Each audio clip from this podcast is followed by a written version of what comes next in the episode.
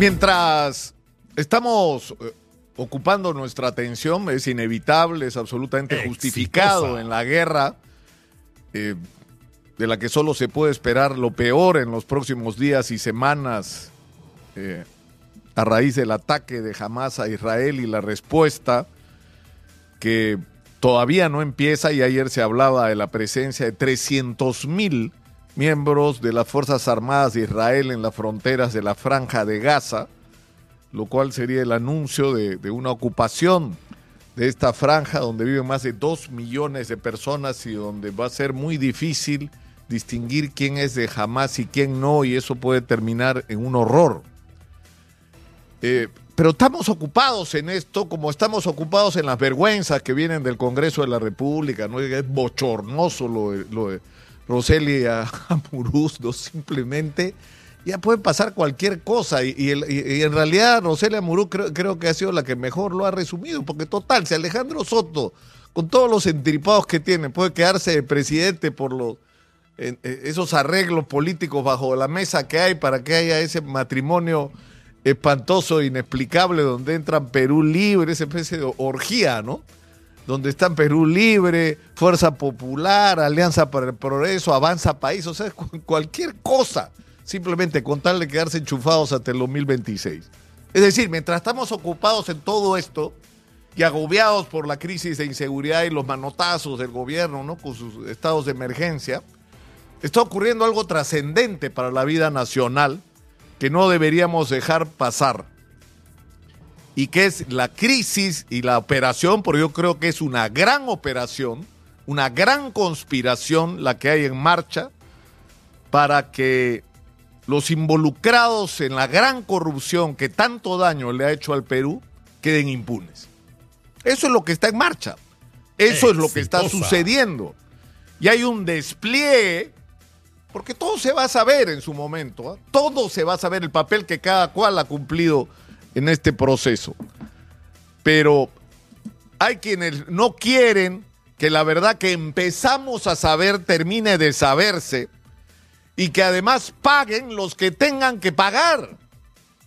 Porque lo que se puso en evidencia gracias al caso Lavajato y a la colaboración de los ejecutivos de Odebrecht y en primer lugar del señor Barata, fue que había un sistema articulado. Fue la primera vez que no solamente se pudo saber cómo funcionaba el sistema de corrupción en el Perú, sino quiénes eran parte de él.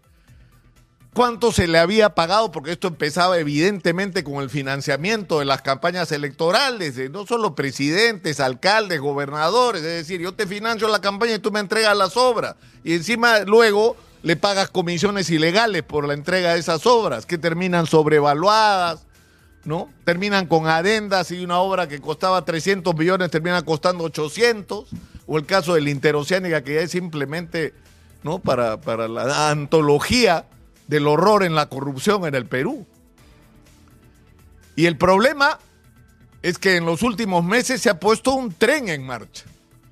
Y ese tren lo que quiere imponernos es que aquí no pase nada.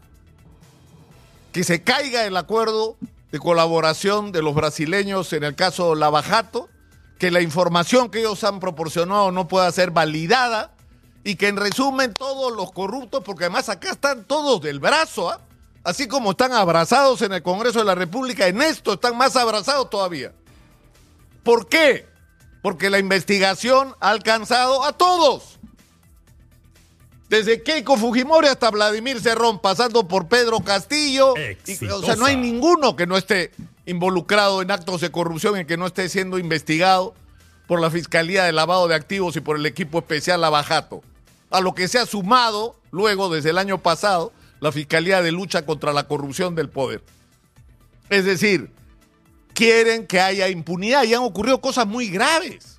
Yo no sé si es casualidad, pero el señor Rotaro la va a Brasil, regresa de Brasil, que es amigo y ha sido abogado de Ollantumala, y de repente, sorpresivamente, el señor Lula, presidente de Brasil, hace, mueve todas sus influencias para que se impida la declaración de los ejecutivos de Odebrecht en el caso de Ollantumala y Nadine Heredia. Y lo logra, logra que haya un veto judicial para que se produzca esa declaración. ¿Por qué? Por una razón muy simple.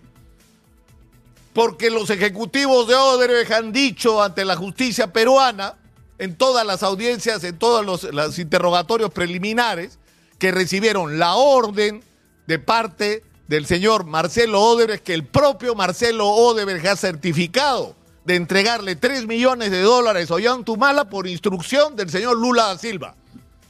Y que si el señor Barata y el señor Odebrecht decían esto, era un tremendo problema para la política brasileña, por cómo se iba a escapar de ese gravísimo cargo, de estar directamente involucrado ya no en la corrupción en Brasil, en la corrupción en el Perú. Porque Lula da Silva ha estado involucrado en la corrupción en el Perú, en aceitar a un candidato que luego fue presidente para favorecer a empresas brasileñas como Odebrecht. Y eso se trató de bloquear. La fiscalía le sacó la vuelta porque le dijeron no pueden declarar los brasileños en el caso de Ollanta y Nadín, pero no pudieron impedir que declararan en el proceso del metro, donde José Domingo Pérez le pregunta, oiga, ¿y usted ha financiado campaña? Y se dispara con todo.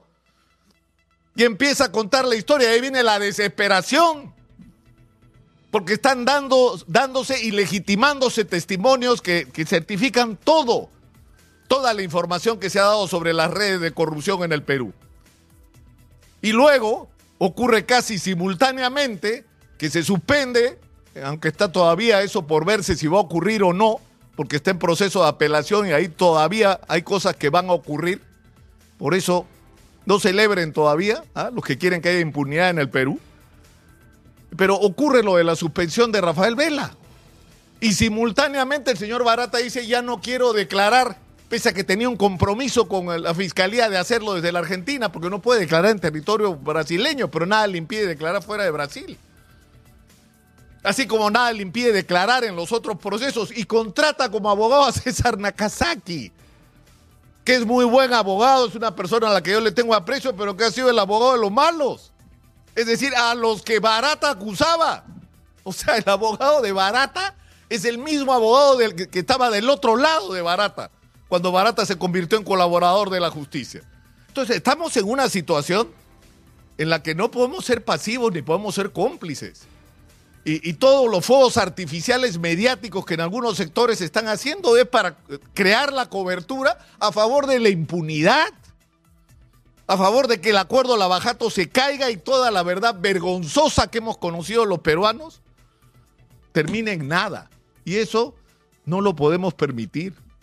O sea, si el Perú está como está, si somos un país que ha crecido de manera extraordinaria en los últimos años, donde el presupuesto de la República se multiplicó por siete, como he dicho, hasta el aburrimiento en los últimos meses y semanas, si el Perú está como está, pese a ese crecimiento, es por una Exitosa. sola razón, por los políticos ineficientes y corruptos, a los que Odebrecht había señalado en la colaboración.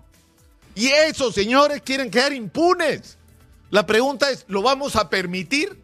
¿Vamos a mirar para el techo? ¿Vamos a ser cómplices de eso? Por lo menos acá no. Acá no. Acá no.